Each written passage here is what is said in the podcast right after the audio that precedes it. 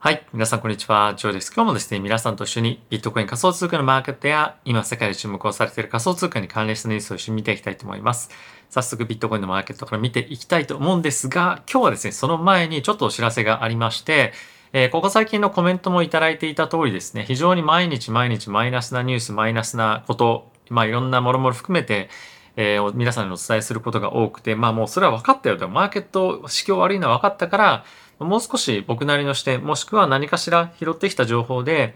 あの、このブロックチェーンの産業だったりに対して前向きになれるような情報が欲しいというようなことをですね、えー、コメントをいただいたこともあって、えー、僕なりに何ができるかなというようなことを考えたときに、えー、僕自身が考えていることっていうのを伝えていくのも一つもちろんあると思っている一方で、え、僕の周りのネットワーク、例えば、えメディアの人だったりとか、まあ、投資家、あとはプロジェクト、まあ、担当者ですとか、あとはえ取引所だったりとか、まあ、いろいろ本当にたくさんいると思うんですけれども、えそういった方々もですね、まあ、少しずつこのチャンネルにお招きをしてえ、皆さんに対してどういうふうに感じてるか、まあ、のマーケットどういうふうに感じてるのか、えまあ、ユーザーがどういうふうに、まあ、ちょっと動いてるのかとか、えもろもろですね、まあ、彼らの視点で見えること、言えることを、このチャンネルを通じて皆さんに対して、まあ、お伝えいただけるような機会をですね、少しずつ作っていけたらな、なんていうことをあの考えております。で、えそういったところですね、今週ぐらいから収録したりとか始めようと思っていて、え来週ぐらいにはもしかすると早いタイミングでは、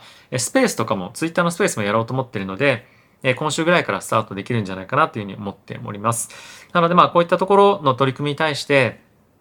サポートいただけるよう、応援したいよ、興味あるよっていう方は、僕のこの YouTube のチャンネルをまあ、フォローしていただけると当然嬉しいんですけれども、え、一応概要欄の方にも Twitter の、ね、アカウントも貼ってありますので、そちらの方もフォローしていただけると非常に嬉しいかなというふうには思っております。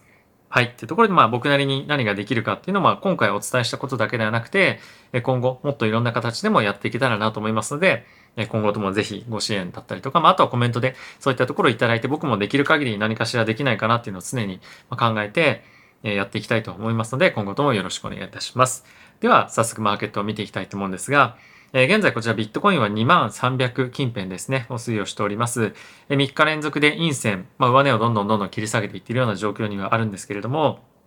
えー、マーケットではちょっと取引のボリュームも実際は非常に下がってきていて、ここ最近の反発に対して、まあ、やっぱり継続的な買いが入っていないような状況には、まあ、あるのかなと思いますし、まあ、やっぱり少し夏場というところもあったりとか、まあ、あとはやっぱり今マーケットでまあ、買い材料もなければ当然売り材料もそんなに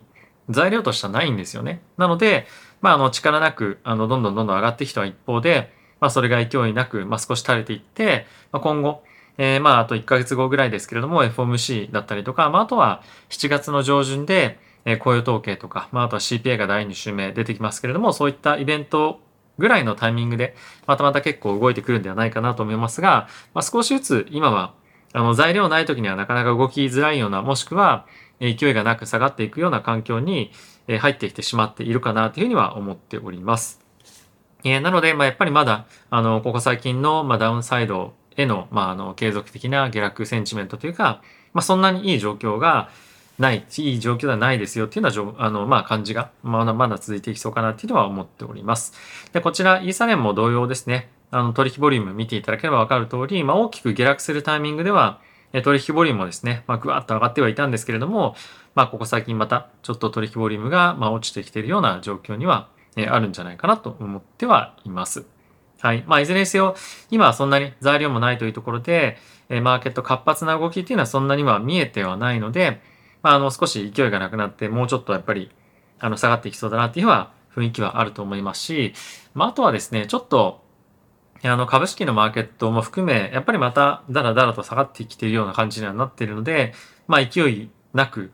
えー、まあそういうような状況が続いていくかなと思う一方で、まあ動きがさっきも言ったようにちょっと出づらいような環境ではあると思うので、まあ比較的レンジ、もしくはまあ狭い範囲での動きっていうのが継続していくんではないかなというのは僕は思っております。はい。で、一応ですね、株式マーケットも含め今日は、ま、約3%弱ぐらい、ま、下がってきてしまっているので、こういったところに、まあ、仮想通貨マーケットも引っ張られていたりですとか、まあ、あとはですね、えっ、と、金利のマーケットが、まあ、ちょっと今日は、えー、まあ、あんまり動いてはないんですけれども、株式マーケットを主導で、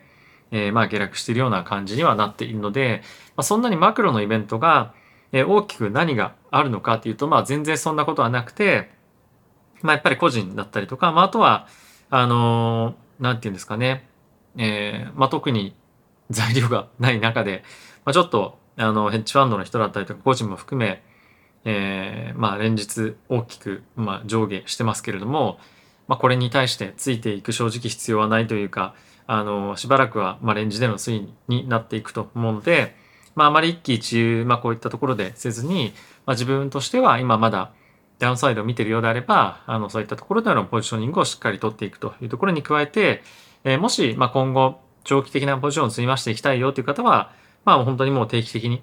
買っていくっていうことをやったりとか、ま、やっぱり、あの、今の相場に関しては、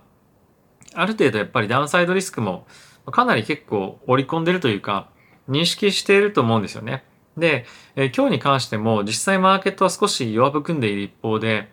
金利の織り込み具合に関しては少し弱含んできたりは実際には今していますと。まあどういう意味かっていうと、これまではずっと非常にあの早いペースでの利上げっていうのを織り込んでいた一方で、えー、今日昨日ぐらいに関してはその織り込み具合が少し弱まったりはしてるんですよね。で、まあその中での株価下落だったりもするので、まああまりその何かテーマがあって一日一日動いてるかっていうと、まあ必ずしもそうでもないような状況でもあるので、まあ本当に毎日毎日の動きに何か理由を見つけて、えー、ついていく、動く、考えるっていうよりも、まあまあこんな日もあるよねっていうのも正直あったりもするので、あの流しても今いいというか、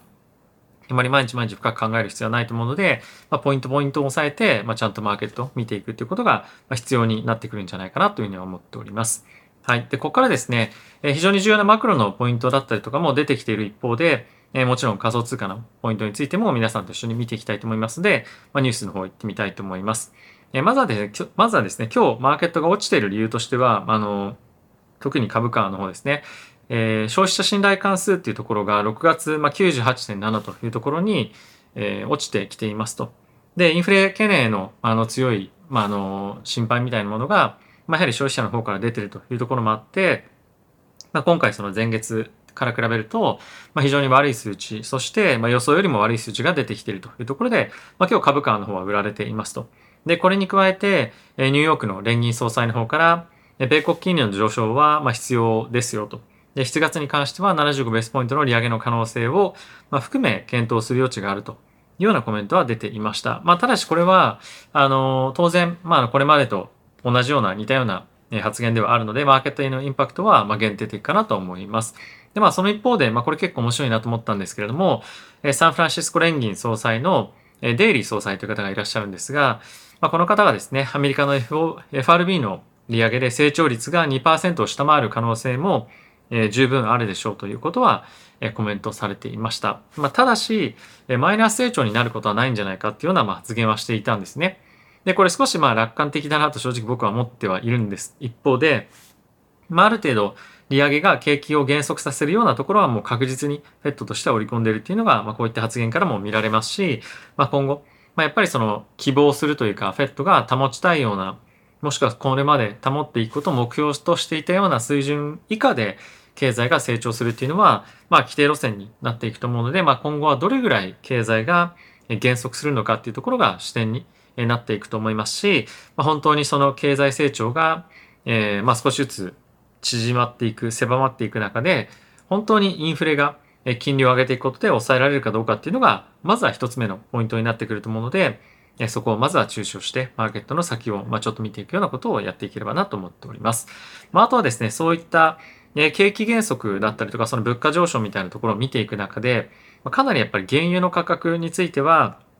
経済のインパクトが多いの大きいので、見ていきたいと思うんですけれども、え OPEC プラスですね、に関しては、えこれだけ毎年毎年、え原油をですね、採掘しますよっていうことを、まあ、あの、宣言というか、まあ、約束をしている、え、わけなんですけれども、これの大体半分ぐらいしかですね、今、採掘ができていないような状況に、えあると。まあ、つまり何を言いたいかっていうと、今世界中で原油が足りていない中、実際にその産油している、まあ、採掘している原油のボリュームが、まあ、供給がですね、まあ、ものすごく少ないということで、まあ、やっぱりこの状況が続いていくようだと、さらに原油高っていうのが続いていくんじゃないかっていうふうに言われていて、で、プラスこれに加えて、まあ、それだけしか掘ってないんだったらもっと掘れよっていうふうに思う方もいらっしゃるかもしれませんが、まあ、今、この OPEC プラスの国々に関しては、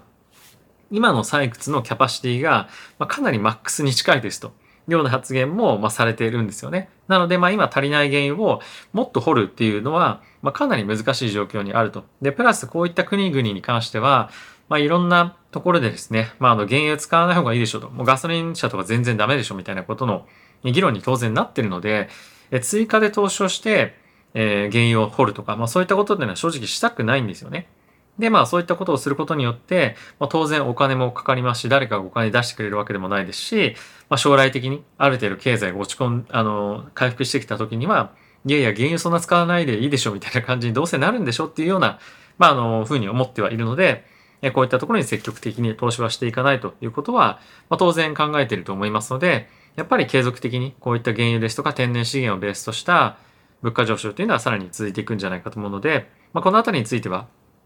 まあ、あの皆さんも感じられていることかと思うんですが、やっぱり物価上昇の圧力っていうのは、まあ、そんな簡単には減退しないんじゃないかなというふうに僕は思っております。はい。で、えここからですね、仮想通貨に関連したニュース、ちょっと皆さんと一緒に見ていきたいと思うんですが、えまずはですね、こちら、え仮想通貨のオプションマーケットをちょっと見ていきたいと思うんですけれども、えこれ現在ビットコインの、えオプションですね。えここ最近の傾向としては、ものすごくマーケットが悲観的になった後は、結構ですね、コールオプション、いわゆるそのアップサイドを狙っていくようなオプションを買っていく人たちが結構増えてきているというような状況がある。プラス、今のそういった状況がここ1週間ぐらいですね、続いているんですよね。今ちょっと2、3日垂れてきてはいる一方で、やっぱりある程度その悲観の、